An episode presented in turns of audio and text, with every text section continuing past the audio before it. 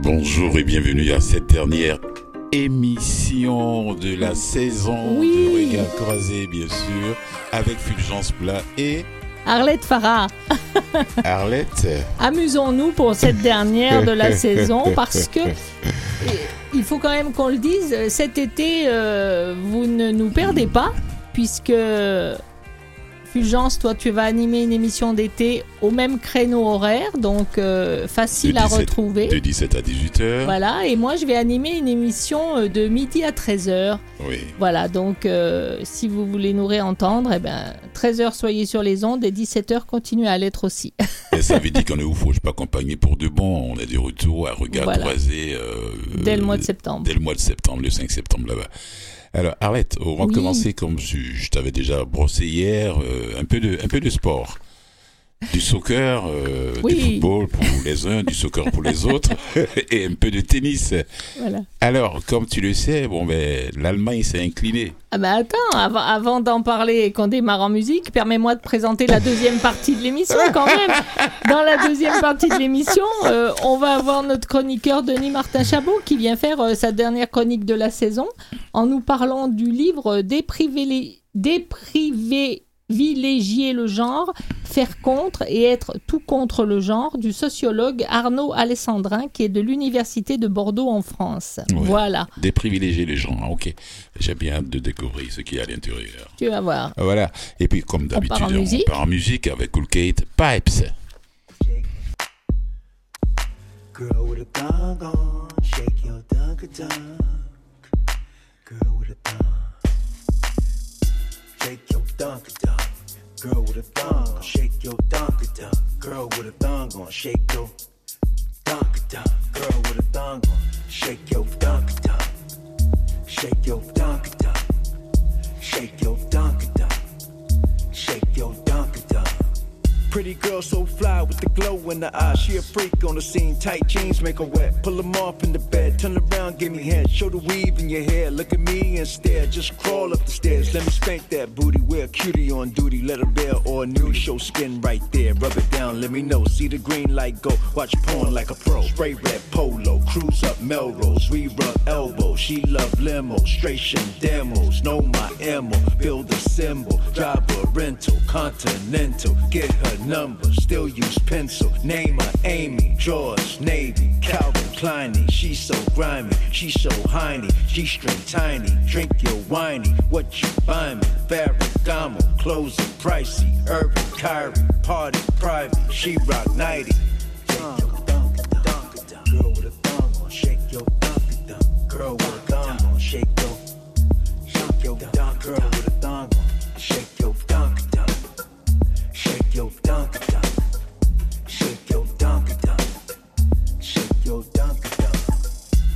I move with the jock strap on? Mid one nights on all pre one. She blow sack, she blow horn, she lick hard. I bust off, greyhound wash, Kina one.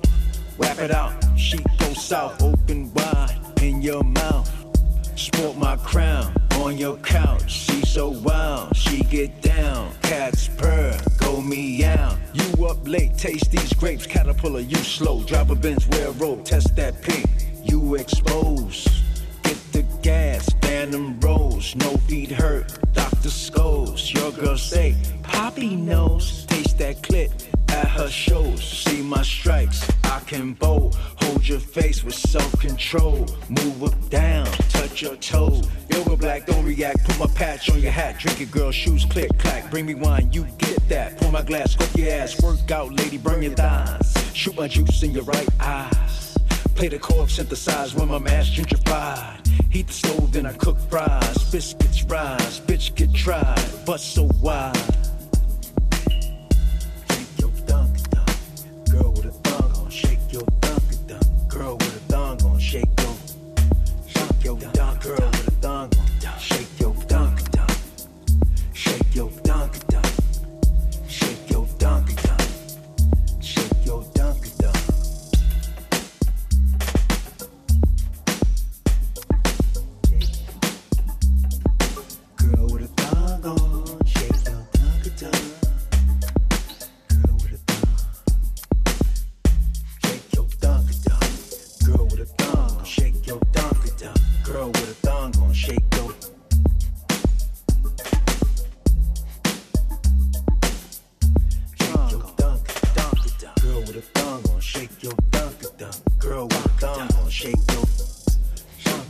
Shake your dunk. Girl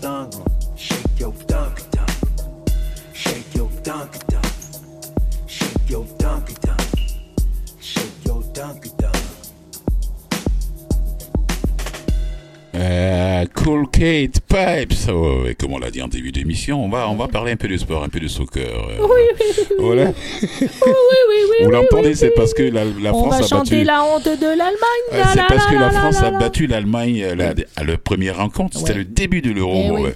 Normal. D'abord, on... une petite claque. Oui. Mais là, il faut gagner les autres matchs. Il faut gagner le prochain Oui. match pour pouvoir se qualifier pour les huitièmes de finale. Voilà. Il faut dire, il faut raconter un petit peu quand même de, de- euh, un, un petit morceau de notre vie aux auditrices et aux auditeurs. Euh, Fulgence a vécu très longtemps, une grande partie de sa vie en Allemagne. Et Oui. moi, je viens de France. Alors vous pensez bien que je m'en donne à cœur joie pour faire semblant de l'écraser. Que, que l'équipe allemande perde le match, euh, elle, est, elle, est- Voilà. elle est aux anges. là. C'est Enfin, c'est la je- raison pour laquelle j'exagère le. Mais le- tout, il y a du fair play là-dedans. hein. C'est pas, c'est pas animalier. Il y a du fair play là-dedans, mais je pense bien qu'il y a peut-être que l'Allemagne et la, ouais, l'Allemagne et la France vont se rencontrer en demi-finale ou bien en finale. Qui sait, sait? on ne sait jamais. La revanche va se jouer là dans ce cas-là. Alors, pardonnez-nous là, c'est notre dernière émission Voilà. de la saison. Euh, on, on déconne un peu, quoi. Voilà, Voilà, un petit peu plus que d'habitude. Alors, euh, comment qu'est-ce qu'il faut pour se qualifier pour les huitièmes de finale de cet Il faut euro déjà être bon. Voilà. qui sera éliminé lors de la deuxième journée? Je vais vous parler un peu de et l'Italie qui est déjà qualifiée parce que Oui. l'Italie a gagné ses deux premiers matchs, ça fait 6 points. Ah, tu peux pas, il faut même s'il perd le troisième, Ah, euh, il est déjà qualifié. l'Italie, euh, Voilà. Donc, groupe A. L'Italie a 6 points. La Suisse qui a 1 point et le Pays de Galles 4 points. Alors, bon, à moins que le Pays de Galles déconne. Le Pays de Galles déconne pour le troisième match. Sinon, euh, c'est bien parti pour eux aussi, quoi. Voilà. Oui, Ouais, pour les huitièmes de c'est finale. vrai. Voilà. Alors, le Pays de Galles sera confirmé parmi les deux premiers avec un match nul ou si la Suisse ne bat pas la Turquie. Euh, Qu'est-ce que, qu'est-ce que tu en penses là, euh, Et le gardien, j'ai vu le match, là. j'ai vu le match de la Suisse, euh, ben, Italie, là. oui. Euh, les- les- le résumé, le gardien suisse, il est nul. Moi, j'aurais une petite tendance à penser que la Turquie serait C'est des combattants. plus apte à, Ouais. à, se- à se- à- à marquer, mais À cette étape de la compétition, Oui. les gens, c'est les Turcs, ils vont pas se laisser faire. Mais le gardien, je ne sais pas le, si le gardien numéro 2 suisse peut prendre la place du numéro 1 qui était là, ou bien peut-être que c'est le numéro 2 qui était là, peut-être que, je ne sais pas. Arrête les trois buts là, même moi, Fugeant, dans les buts, je pouvais les arrêter. C'est vous dire à quel point. euh, voilà, c'était... euh, Ah non, c'était facile. Il est là et puis il regarde le ballon passer. Aucun, aucune détente pour, pour essayer de pousser le bâton. J'ai dit, mais est-ce qu'il n'a pas vu les autres gardiens jouer? Eh Ouais, ouais, ouais.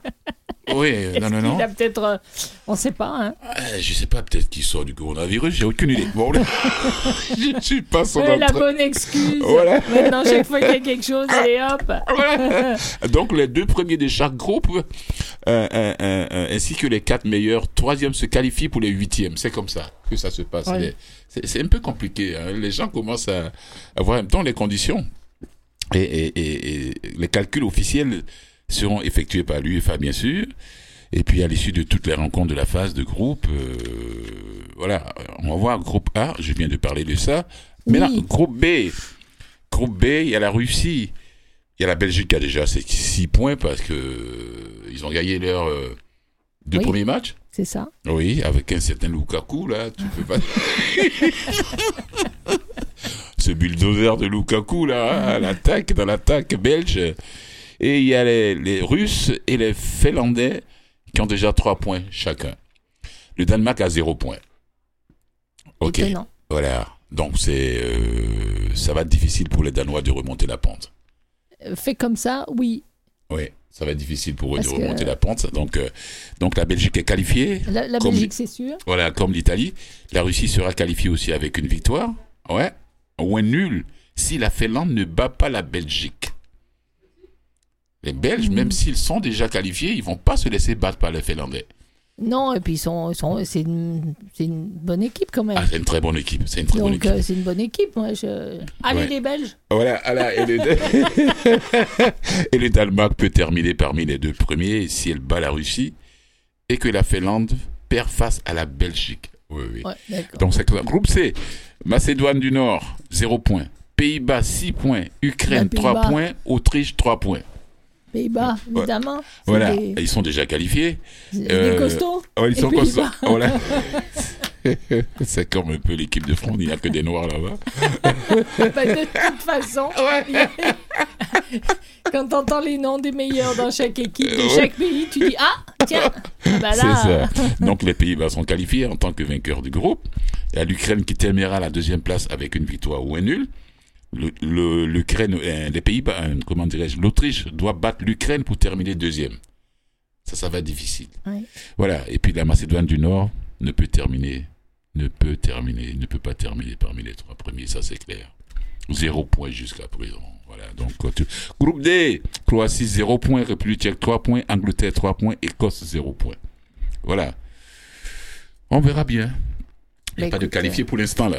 ouais. Groupe E, Espagne 1 point, Pologne 0, Slovaquie, bon, on va voir, 3 points. oui, Euh, euh, Suède, 3 points. Euh, Pologne n'a rien encore. Et puis bon, ouais, on va voir quoi.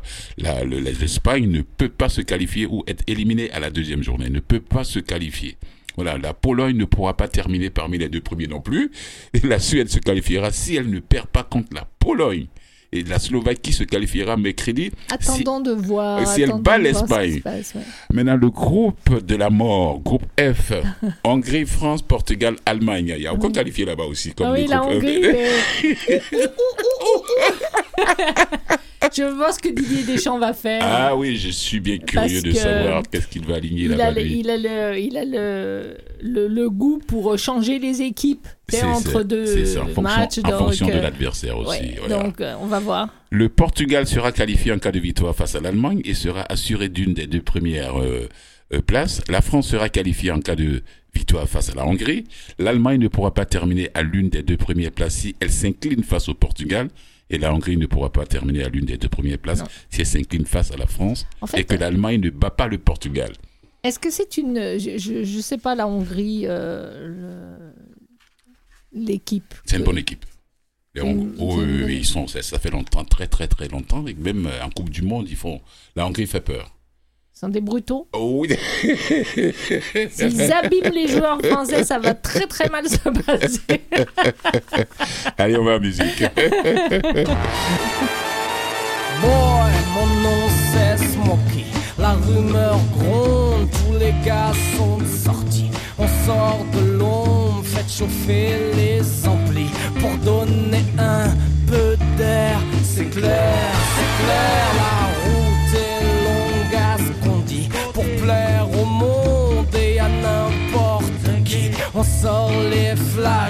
n'importe quelle tâche. La colère monte et les mecs se lâchent. Il va y avoir du sport, mais moi je reste tranquille. Il va y avoir du sport, mais moi je reste tranquille. Il va y avoir du sport, mais moi je reste tranquille. Il va y avoir du sport, mais moi je reste tranquille. Il va y avoir du sport, mais moi je reste tranquille. Faut pas que je Je veux faire de l'or sans bouger mon nombril. Me donner un peu d'air, c'est clair, c'est clair. J'ai rendu à mes amplis pour plaire aux cailles, éviter les ennuis. J'ai passé l'âge, laissé des ardoises. Il faut que je me pose quand tout le monde se lâche. Il va y avoir du sport, mais moi je reste tranquille. Il va y avoir du sport, mais moi je reste tranquille. Il va y avoir du sport, mais moi je reste tranquille. Il va y avoir du sport, mais moi je reste tranquille. Il va y avoir du sport, mais moi je reste tranquille. Le soleil plombe et les girls sont faciles. Dans la pénombre, préférer les dociles. Je veux toujours moins en. C'est clair, c'est clair. Allonge du cash pour se moquer. Autant que je sache, c'est une bonne thérapie. On sort les flashs pour n'importe quelle tâche. La colère monte et les mecs se lâchent. Il va y avoir du sport, mais moi je reste tranquille. Il va y avoir du sport, mais moi je reste tranquille. Il va y avoir du sport, mais moi je reste tranquille. Mais moi je reste tranquille. Il va y avoir du sport. Il va y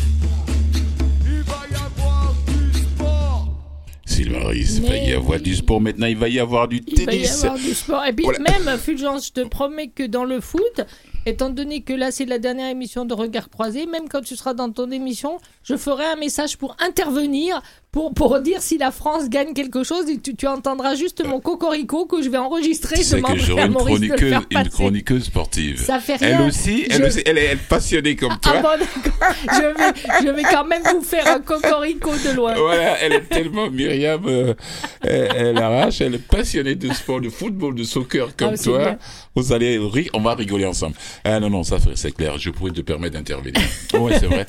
Ok, euh, on va parler de tennis. Euh, Arlette, il y a, il y a la jeune fille, la jeune euh, Tennis, je ici- connais pas grand chose, j'avoue. Que... ah, Naomi Osaka de de de, de la haïtiano-japonaise. Bah, son père Et t'en as déjà parlé, non? D'elle? Euh, oui, pour d'autres euh, Oui. compétitions. D'accord. Oh, Naomi, euh, son père est haïtien, sa mère est japonaise. C'est pourquoi elle s'appelle Naomi Osaka. D'accord. Voilà. Et puis, on dit, on n'accorde pas, elle s'est retirée de Roland Garros après sa première victoire. Euh, il s'agit d'un problème de santé mentale. Quoi Ah Oui, il dit, on n'accorde pas aux sportifs le droit de vivre des moments difficiles. Mhm. Mais enfin. Oui, et elle est dans la et puis elle vient de se retirer aussi de elle veut pas participer au Roland Garros, elle n'est pas aller participer au championnat euh, en salle aussi sur, euh, sur sur gazon de Berlin. Elle n'est pas partie, mais elle va se préparer pour euh, pour les Olympiques, merci euh, Maurice, euh, pour les Olympiques euh, au Japon, le pays de sa mère. D'accord. Voilà. Oui, elle est jeune. Depuis qu'elle a gagné, elle a battu Serena Williams en 2018. Oui, la petite, Je me souviens. mentalement, elle va pas bien. Elle va pas bien. C'est Ah pas oui, le fait tout le que. monde peut avoir un creux de vague. C'est. Oui, oui, mais ça va pas bien. Euh, euh, elle a dit, bon, à Roland Garros à Paris, elle a dit, oui, je vais, mais je ne veux pas participer aux conférences de presse après les matchs. D'accord. Bah, c'est son droit le plus absolu. Non, non. On dit que c'est pas son droit. La fédération de tennis dit que non, c'est pas ton droit. Ah bon. Euh, chaque joueur, chaque joueuse Doit aller parler. euh, doit aller parler. Elle dit je suis mal à l'aise. Ça je fait suis partie de pas leur bien, contrat Et puis je ne paraît-il. C'est dingue parce que quand même, ce qu'on attend d'un joueur, c'est qu'il performe sur le terrain. Non Oui, Après, oui. après, Après, bon, il peut y parler. avoir quelqu'un d'autre qui peut aller parler pour. euh, Non, non, pour- non, non. Après il faut, fa- faut faire face aux médias. Voilà, il faut faire Ouais. face aux médias donc. Et puis elle a été même euh, sanctionnée. Elle devait payer, elle doit payer une amende. Oh là là. Euh, ouais, elle a pris bagage, elle a pris ses affaires, elle est rentrée chez elle aux États-Unis.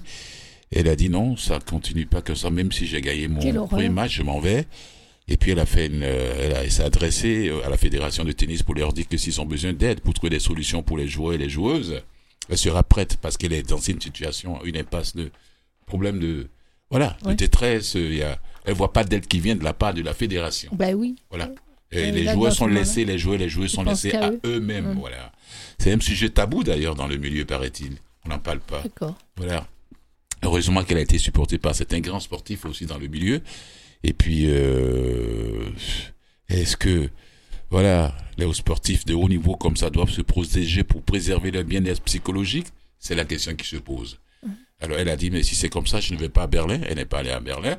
Si c'est comme ça, je ne vais pas au- à Londres ou Wimbledon. Mais je vais me préparer pour essayer de d'aller faire quelque chose au Japon, aux, aux Olympiques. Là, là, bientôt, là. Ouais. Voilà. Elle a raison. c'est Ok. bien. Elle, elle, baisse pas le, elle baisse pas les bras. C'est ça qui est beau. C'est ça qu'il faut regarder. C'est qu'au milieu de tout ce qu'elle Mhm. souffre, elle, elle, elle va passer à travers de ça. elle est encore jeune. Ouais. Elle est encore jeune. ouais, ouais. On lui souhaite le meilleur. C'est ça. Et puis, euh, comment dirais-je, il y a l'autre aussi, le grand Nadal qui ne va pas euh, à Londres, au Wimbledon. Oui, aussi. Et, tu sais, ils ont, les gens, ils parlent pas, mais ils sont, beaucoup souffrent en silence, hein, ces grands joueurs-là. Il va pas, Il va pas bien? Il a pas dit. Il a dit non, je vais pas à Londres et je vais pas aux Olympiques. D'accord. Voilà. Ah, C'est c'est son droit. C'est son droit. Nadal va pas. Euh, Federer sera là. Federer, à propos Federer, parce que là, c'est une affaire de ça me, ça me concerne un peu là. On reste là un peu. On parler un peu d'un jeune garçon qui est né ici à Montréal. Euh, c'est un jeune Montréalais. Euh, c'est c'est ce qui je vais parler, Félix Auger Alassine, qui avait dit une fois à la presse, oui, je suis allé à Monaco, à Monaco pour les impôts. Voilà. Bah, au moins, il avait le bénéfice d'avoir euh, parlé franchement. J'ai dit, il dit ça, ça. Papa et maman ont tapé sur les doigts là. Il avait 18 ans à l'époque, bien 16 ans. Alors, je vais parler de lui quoi? Parce qu'il vient de battre Roger Federer en Allemagne. Oui Bravo. Roger Federer a eu son premier trophée en 2003 au Wimbledon quand ce garçon avait 3 ans. Ton Federer, c'est Ouais. son Federer, c'est son, c'est son idole. C'est son idole. Il n'a jamais rêvé de sa vie de jouer une, un jour contre Federer. Et ça s'est passé là, là, là, à Berlin. Il a battu Federer. Mais Extraordinaire. Quel beau cadeau de la vie. oui, mais il était gêné même de jubiler. Il n'a il n'a même pas pu jubiler face à un monstre comme Federer. Il y a une différence d'âge quand même. Oui, bah oui, oui. Oui, à ce niveau-là. il, il il a quand même, qui, se- qui se rassure, il a quand même battu un Federer qui était, qui est plus sur la fin que dans, dans la pleine forme de sa. Bah, il est dans la pleine forme, il n'était même pas né, lui. Euh, ouais. Donc, quand Federer ramassait les couples, là, lui, il était tout petit. Voilà, euh, tout petit. Donc, il était, on dit bravo à ce garçon. Oui, bravo à lui. Oui. Il a fait Federer qui dit, euh, Federer dit, ouais, ce garçon, il avait la rage de gagner et 80% des points avec sa première balle. Ils ont fait qu'une seule balle de bris dans tout le match. Mais j'ai dit, mais waouh. Merci à toi, garçon. Mais il a, sa grande sœur joue aussi au tennis, mais elle n'est pas aussi bonne que ça. D'accord. Oui, oui, oui. Elle est, comment elle s'appelle? Malissa, Malissa Auger Aliassine. euh, elle est 554e dans le milieu chez les femmes, quoi. Voilà, mais son petit frère, euh, euh, comment il s'appelle Félix. Oui. Et lui, il fait le, il fait le pont. Alors, on dit bravo à ce garçon. Ah bah oui, bravo. à cet Félicitations. âge-là, quand tu bats Roger Ouais. Federer, il a Et dit. Quand tu viens battre ton idole de, de jeunesse, c'est quand même quelque chose. Oui, c'est comme la jeune Osaka euh, oui, euh, à qu'on a parlé. Elle a battu son idole qui était euh, Serena Williams. Allez, on termine en beauté en musique là. Ah cette ben partie pas, de l'émission. pas n'importe quelle chanson. quand même. George Harrison. Chanson souvenir. Ah oui, my sweet lord.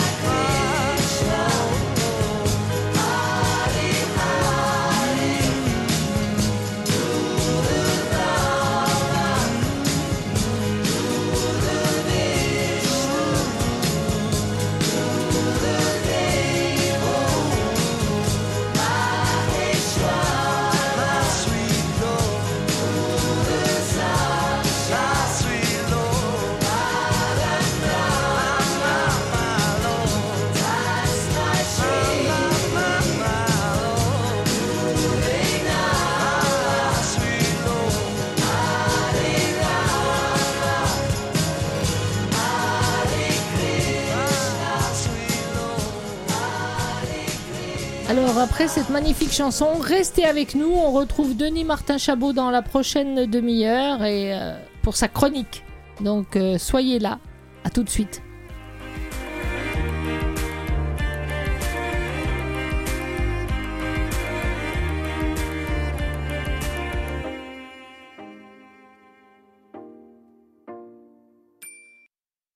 Vous écoutez Regard croisé avec Fulgence Blas et Arlette Farah.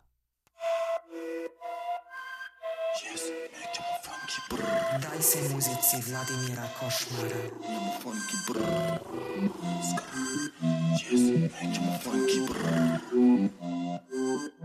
Que du rouge bleu comme un Compton.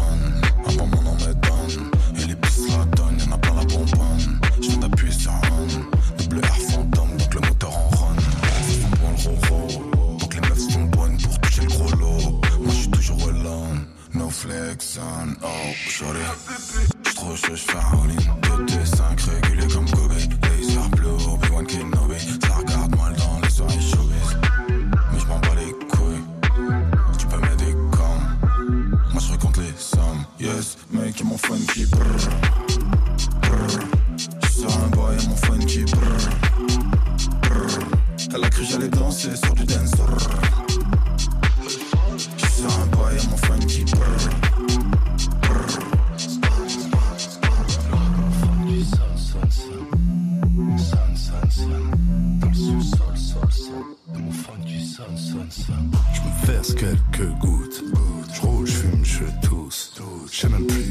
plus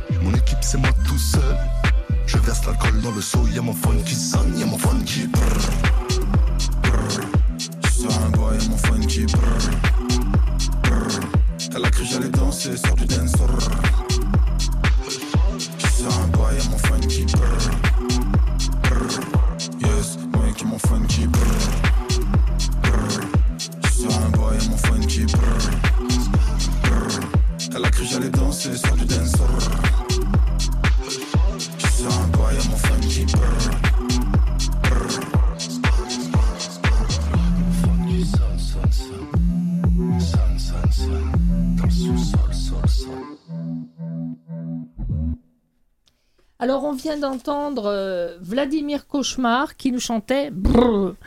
si j'arrive à le faire comme il faut. Alors est-ce que Denis Martin Chabot est avec nous? Oui, et je sais le faire. Hein. Bravo Denis Martin, bravo Très très fort Bonjour Denis Martin. Bonjour Denis Martin. Alors Denis Martin, pour cette chronique, comme je l'ai annoncé tout à l'heure, donc tu nous parles du livre euh, Déprivilégier le genre, faire contre et être tout contre le genre du sociologue Arnaud Alessandrin de l'Université de Bordeaux.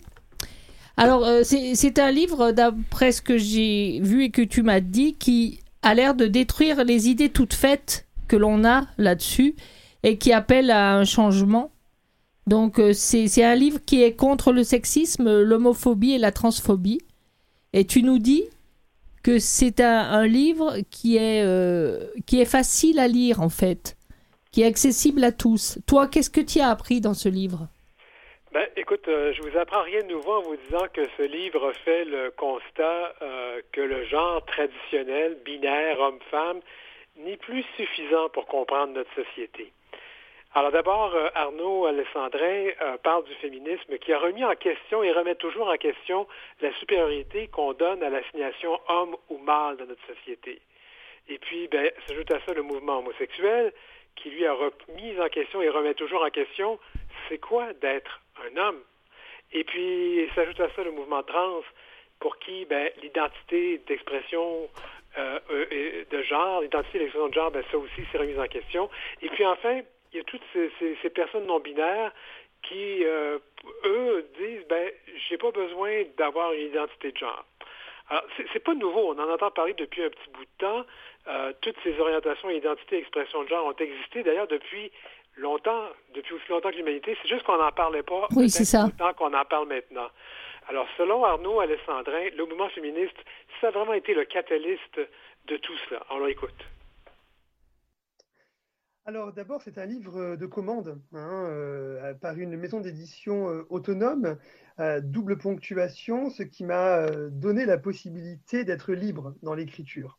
Et je dois bien avouer que je me suis engouffré dans cette possibilité, d'une part parce que j'avais envie de publier les derniers éléments de mes dernières recherches, notamment sur la non-binarité ou sur la question euh, drag queen.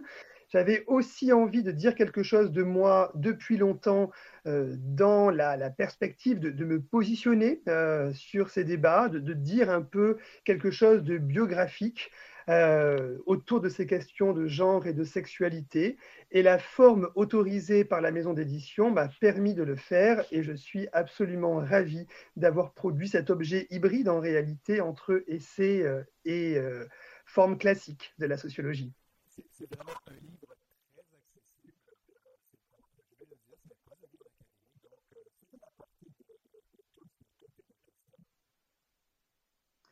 Merci Denis de, cette remarque parce que je crois que euh, on a un défaut nous universitaires, c'est euh, de publier pour nous ou pour des gens comme nous. Or, si on fait des recherches, euh, c'est aussi pour les inscrire dans le champ des discussions politiques, citoyennes. Et je n'ai pas de plus grande fierté en réalité que de savoir que ma mère peut lire le livre et puisse en discuter avec moi. Par conséquent, je suis ravi de ce type de retour euh, et euh, je pense que j'essaierai à présent d'être le plus clair possible dans mon écriture, le plus abordable possible et d'abandonner progressivement ces petits tics universitaires qui pèsent dans l'écriture.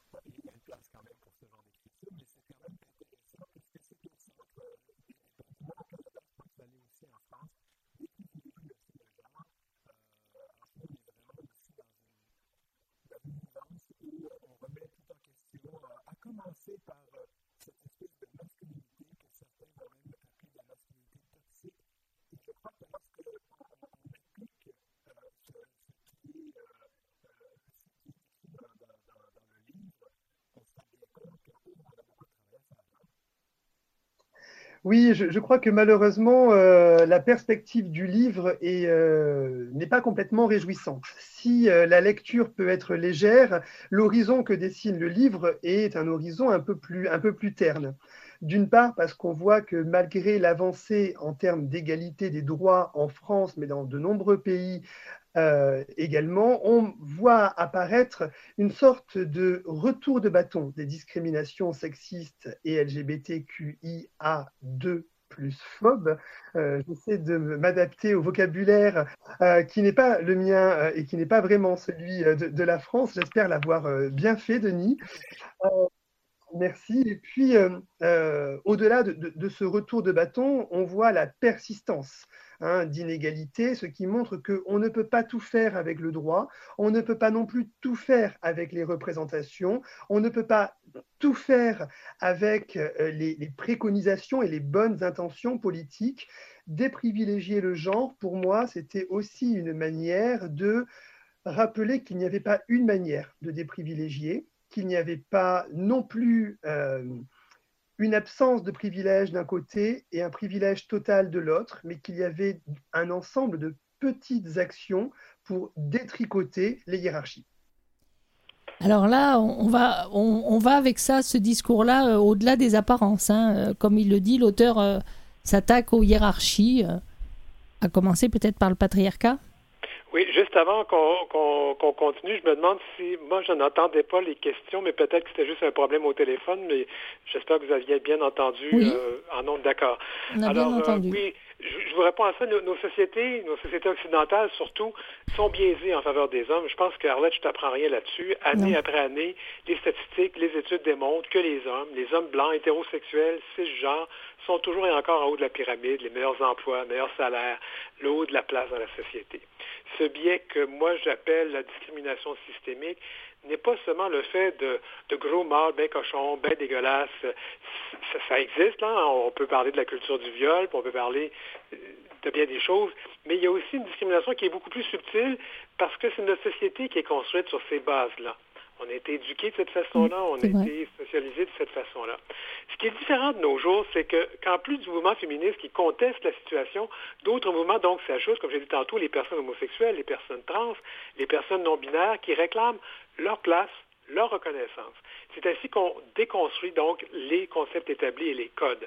Commençons par la dégénitalisation du genre. Avant qu'on écoute la, la, la, deuxième entrevue, on va, euh, on va faire un petit moment musical. D'accord? Et on revient tout de suite après, on lance l'entrevue immédiatement après. D'accord.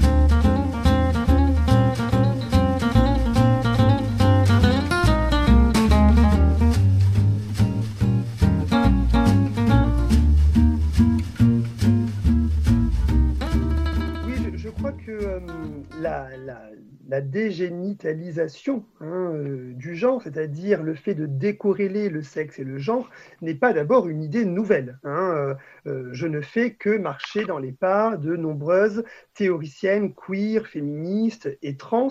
Je résume ici, en réalité, en quelques pages, mes travaux déjà publiés par ailleurs, hein, qui se veulent une, une synthèse, non pas sous forme de livre, mais sous forme d'articles courts et actualisés, puisque les questions s'actualisent, euh, notamment sur la question trans, à, à, une vitesse grand V. Euh, la dégénitalisation, d'abord, il faut peut-être dire que ça ne concerne pas que les personnes trans. La dégénitalisation, ça concerne tout un chacun.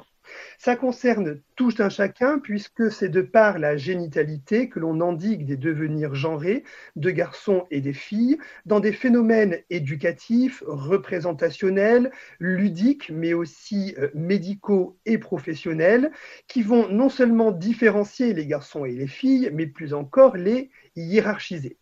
Alors c'est vrai que le coût de cette génitalisation n'est pas tout à fait la même pour les personnes cis et pour les personnes trans, pour les hommes et pour les femmes. Et je rajouterai, car je crois que c'est dans cet ordre-là que ça apparaît dans le livre, que la dégénitalisation ne peut être pensée qu'à la condition que nous ayons entr'ouvert déjà une optique féministe. Car là est euh, le marchepied à toute déconstruction du genre, c'est la pensée féministe. D'accord, oui, tout à fait, tout à fait. je vais vous amener à, quand même à, un autre point vous amenez, c'est la débinarisation du genre.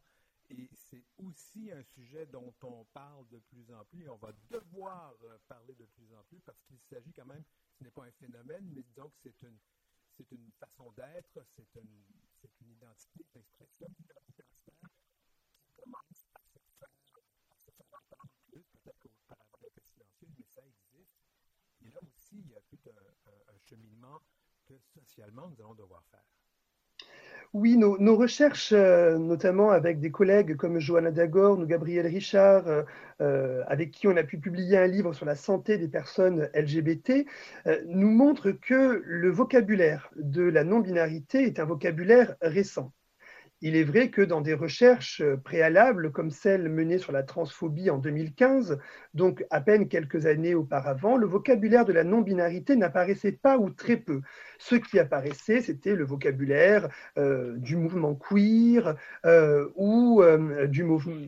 On avait des identités hein, inconnues, euh, créatrices de genre.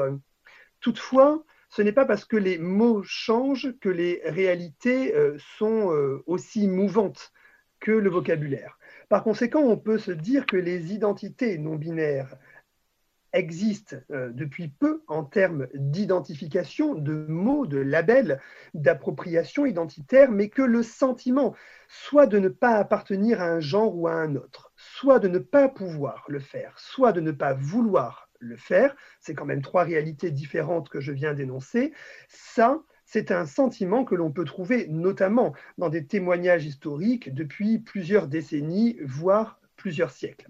Et cette débinarisation du sexe participe aussi à déprivilégier le genre. Et je le dis d'emblée, euh, je ne suis pas un sociologue euh, en capacité de dire euh, beaucoup de choses sur la déprivilégiation du genre, euh, comme par exemple d'autres sociologues peuvent le faire du côté de la race, ou d'autres sociologues peuvent le faire du côté du handicap ou du travail. Je me cantonne à des travaux que je maîtrise, des travaux que j'ai réalisés sur la question trans ou non binaire, puisque tu les évoques, Denis, et ce livre aussi est une restitution de travaux académiques. Justement, euh, tu de cette question, toi et moi, nous sommes euh, deux hommes, euh, je, pense que là, je, me semble que j'ai bien nous hommes euh, cisgenres, euh, deux hommes qui s'identifient euh, euh, même queer. Euh,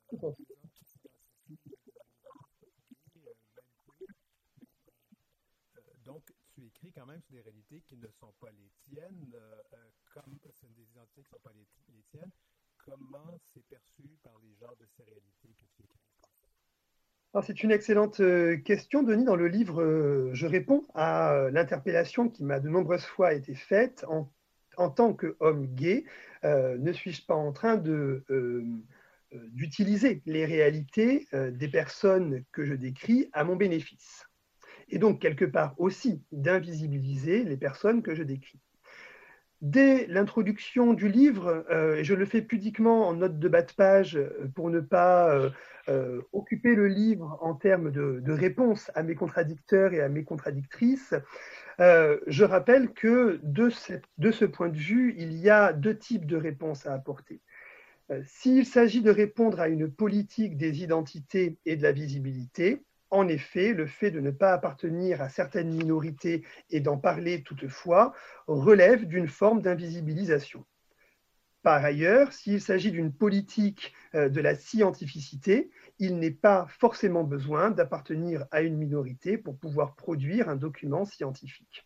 Là est toute la limite, hein, et je crois que la réalité de la sociologie, ce n'est pas de dire le vrai, ce n'est pas d'être l'exacte représentation de la société, c'est de dire l'honnêteté. Et je crois que c'est sur ce chemin de crête que se situe une position honnête. Alors, Denis Martin, j'ai envie de te dire que bah, pour nous, ça veut dire quoi Qu'on ne peut plus s'identifier comme avant? Non, non. En fait, moi, ben, je te connais, Arlette, je, je crois que tu t'identifies comme une femme, Oui, et ça, ça ne changera pas. Et moi, je m'identifie comme un homme, et ça va rester. En fait, ce que le livre fait, nous fait réfléchir sur ces concepts, sur les injustices de nos sociétés vis-à-vis les personnes qui ne s'identifient pas au genre tel que conçu traditionnellement. C'est un appel à la compréhension et à l'ouverture. Reconnaître que, collectivement, nous n'avons pas toujours été justes envers ces personnes et d'avoir la volonté de changer les choses. L'ouverture et le partage du privilège, ça ne nous enlève rien. Moi, je crois que même ça ajoute. C'est reconnaître les injustices, les causes de ces injustices, comme le fait le livre, s'ouvrir à la diversité, à l'inclusion. Moi, c'est clair à mes yeux que ça va plus loin. Ça va être un plus, un gros plus dans ma vie. Ne serait-ce que ça va m'aider à me rendre meilleur. Et puis, ben, de célébrer toutes ces personnes-là de la diversité, ça va me rendre meilleur, c'est clair. Alors, concrètement, on fait quoi? Ben, personnellement, il y a des choses très simples qu'on peut faire sur le plan personnel. C'est sûr qu'il y a toute une politique à changer, puis ça, ça, ça dépasse que ce qu'on peut faire, nous, sur le plan personnel. D'abord, quand on rencontre des gens, ne pas présumer de l'identité de genre de qui Oui, que ce soit. ça. Quand- surtout quand c'est pas très clair, mais même à ça, des fois c'est clair, c'est peut-être pas ça. Alors, Moi, j'utilise des pronoms, neutres ou pas de pronoms du tout. Puis à la rigueur, en fait, habituellement, quand je, je dois engager quelqu'un et jaser avec cette personne-là, je lui demande comment veux-tu que je m'adresse à toi? Avec quel pronom tu veux que je m'adresse à toi? Puis au- au-delà de tout ça, Arlette, quand on se trompe, on le reconnaît, on s'excuse, puis on se reprend. Une autre chose que je dis aux gens, quand vous parlez à une personne trans, la question la plus bête à lui poser, c'est As-tu été opéré? Je pense que ça se passe de commentaires. Ce qui se passe en bas de la ceinture d'une personne, ça devrait rester là. Mm. Puis je vais parler, moi, pour les gars cisgenres. Ah, D'abord, ouais, il faudrait peut-être cesser ça, la culture du viol. Je sais que c'est facile à dire, il y a plein, il y a plein de gens qui ne comprennent pas, mais je pense qu'il faut en parler de plus en plus. Il faut que les hommes se lèvent et dénoncent cette culture du viol. Parce que, tu sais, une personne identifiée femme peut s'habiller comme il, elle ou elle le veut, et ça ne te permet pas de la ridiculiser dans la rue ou en public. Et encore moins de mettre tes mains sur son corps ou de l'agresser. Je voudrais que ça, ça s'applique euh, à ta relation avec les personnes identifiées hommes que tu trouves efféminées. Non, tu peux pas aller dans la rue puis les traiter de petites fils puis de maudites tapettes, ça marche pas. Il faut arrêter ce genre. Ça, c'est le pas qu'on peut faire nous comme individus, mais c'est clair qu'il faut aussi que nos gouvernements, que nos dirigeants changent les choses aussi pour permettre une plus grande accep- acceptation des gens tels qu'ils sont. Et moi, je, vous assure qu'on ne va pas perdre là-dedans. C'est pas vrai qu'on va perdre des privilèges. Ça ne veut rien dire. Au contraire, on va tous être gagnants là-dedans. Mais c'est une, c'est une bonne chose. En tout cas, c'était bien que tu viennes faire cette chronique pour en parler parce que c'était important. Et puis j'aimerais que tu nous redonnes le titre du livre avec euh, le nom de son auteur et où on peut le trouver pour ceux qui sont La, la- maison d'édition aussi, oui. Oui. Oui. Alors, ça s'appelle Déprivilégier le genre. euh, faire tout et, euh, et Faire- être tout contre le genre. C'est un livre donc du sociologue Arnaud Alessandrin de l'Université de Bordeaux. C'est publié chez Point Virgule en France. Il est euh, possible de se le procurer au Québec, mais comme toute chose, quand c'est des livres moins connus, parfois il faut les commander. Je crois que ça coûte à peu près une vingtaine de dollars, ce livre-là. Ça se lit très bien. Moi, j'ai lu en une soirée. J'ai adoré cette lecture. Je le recommande. Bon, mais alors toi, toi, tu es intelligent, donc en admettant qu'on le soit un petit peu moins, on prend deux jours. On prend deux jours. Bon. je lis entre 60 et 80 livres par année, alors c'est clair que j'en lis plusieurs à la fois Oui. et assez rapidement. Ok. Et ça, ça fait partie de, de- de qui je suis. hein. Je lis beaucoup. Que tu sais, que tu sais lire vite. Eh ben, écoute, merci mille fois pour tout ça. En tout cas, euh, c'était très intéressant de l'entendre et puis d'avoir. euh, Oui, c'était très intéressant. D'avoir, Ouais, voilà, d'avoir affaire, de faire connaissance avec euh, ce monsieur parce que. En ce qui me concerne, enfin, en ce qui nous concerne, tu nous as fait faire connaissance avec lui. Arnaud Alessandrin, Voilà. de l'Université de Bordeaux. Vraiment très gentil. Euh, Nous, on a fait une entrevue. On fait. ben, c'est un peu les, les, les, biais- les bons côtés de la pandémie. J'ai appris à utiliser d'autres plateformes pour enregistrer des entrevues et puis ça donne des rencontres exceptionnelles comme ça qu'on ne pourrait pas faire si on était en studio. Alors, euh, on voulait te remercier pour cette chronique et pour toutes celles que tu nous as faites, te souhaiter un bel été et te retrouver au mois de septembre. Bel été à toi. À vous deux, pareillement. Merci beaucoup encore. Puis on se retrouve en studio, probablement. Oui, oui, en studio. On espère. Oui, oui. Oui. Allez, je vous aime, je vous aime tous les deux. Euh, nous aussi, on t'aime. On part en musique.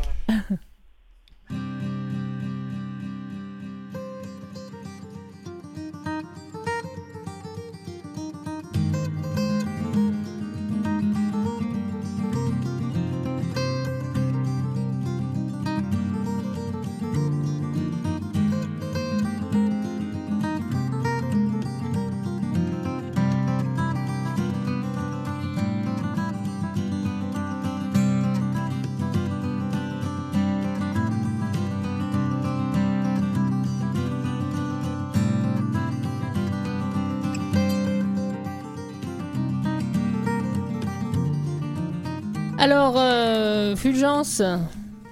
Et là, tu dois me répondre. Alors, Arlette.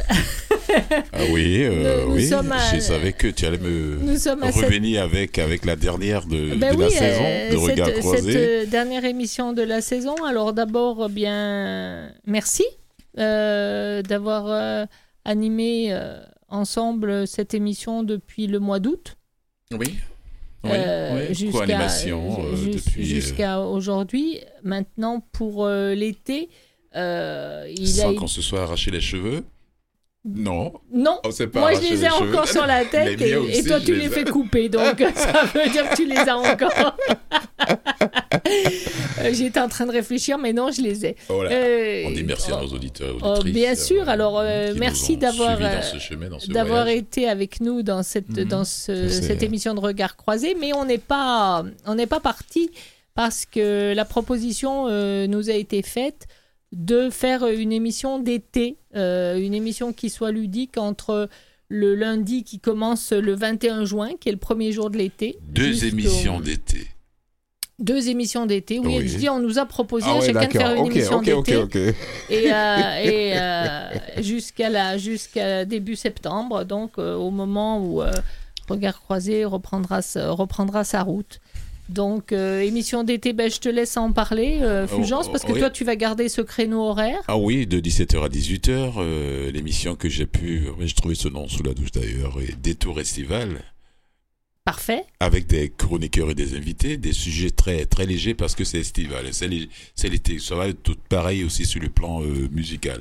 Voilà, faut pas des choses, euh, pas des sujets lourds. Non non non, faut pas. Peut-être de temps, une fois parfois. Sinon, ça va être tout léger. C'est l'été, on va s'amuser, on va rigoler avec les chroniqueurs et les invités. Jusqu'au jusqu'au ça commence le lundi déjà, Arlette. Le 21. Le 21. Oui, ça oui. commence lundi, là, qui arrive le 21. Et euh, pour euh, ma part, ben, moi, je vais être placée dans la case euh, de midi à 13h. De 12 à 13. Mm. L'émission va s'appeler Les Faramineux. Les faramineux. Ne me demandez pas pourquoi, vous le saurez en suivant l'émission. Voilà. Sachez simplement que, que je suis également avec euh, des chroniqueurs qui n'ont pas toute leur tête, mais c'est pour ça que je les aime. Et, euh, et des invités. Et on va essayer de, de parler des choses qui nous intéressent et puis de nous redonner le sourire, l'envie de rire, parce que l'année qu'on vient de passer, quand même, on a, on a besoin de s'amuser. Donc, euh, que l'été soit festif. Voilà, même si c'est ce cette qu'on va essayer de faire. Cette nouvelle année 2021 est meilleure par rapport à ce qu'on a vécu en 2020, quand même. On voilà. va quand même, il faut le, il faut la- l'allonger. Voilà. Et je me demandais, je ne sais pas si on avait le temps, mais est-ce que tu as ton euh, l'enregistrement de ta présentation? Là, je ne sais pas s'ils ont fini de faire le montage. J'ai Ah, aucune d'accord. idée. Bon, ben, Parce que sinon j'aurais fait entendre la, je la sais pas, je sais pas, je sais pas s'ils ont fini le montage, mais ça aurait dû être fini en principe comme euh, D'accord. ta, ton, ton- Oui, la oui. mienne a été faite. C'est ça. Donc, euh, donc, j'espère que ça va être fait d'ici lundi à, oui, 17 bien sûr, heures. Voilà, bien sûr, que parce je- que on va la présenter, donc euh, Ouais. ça sera fait comme ça. Donc, euh, C'est un que tu as choisi comme les faramineux. Les faramineux. Je- alors, je le dois, on pourrait penser que ça vient de moi. Bah non, rendons à César ce qui appartient à Jules. C'est le technicien Mathieu Tessier qui, a, qui a trouvé. euh, Rendons à César ce qui appartient à euh, César, oui, pas à à Jules. Jules. Ce qui appartient à Jules, c'est plus drôle. Et euh, c'est lui qui a trouvé ce, ce titre-là. Et je l'en remercie d'ailleurs euh, beaucoup, puisqu'il il fera également partie de mes chroniqueurs euh, dans la, Ouais. dans la nouvelle émission. Ah, moi, Donc, moi, euh, je ne voulais même pas que le nom euh, été sorte dans le titre de l'émission. Ah, je dis été, machin, der- RDT, machin. Je dis non, non, non. Eh ben. Retour estival, non, détour estival. Et voilà, c'est Allez, parfait. Alors, merci à euh, vous. On se donne rendez-vous bah, la semaine prochaine à 13h, à 17h. À 17h avec Fulgence, euh, à midi avec euh, Voilà. Arlette. Oui. Et pour Regard Croisé, bah, Mhm. passez un bel été. On se retrouve à la fin de l'été. Ouais, prenez Au soin de revoir vous. à toutes et tous. Voilà. Merci Maurice Bolduc pour ton aide Merci. tout ce temps. Ciao. Au revoir.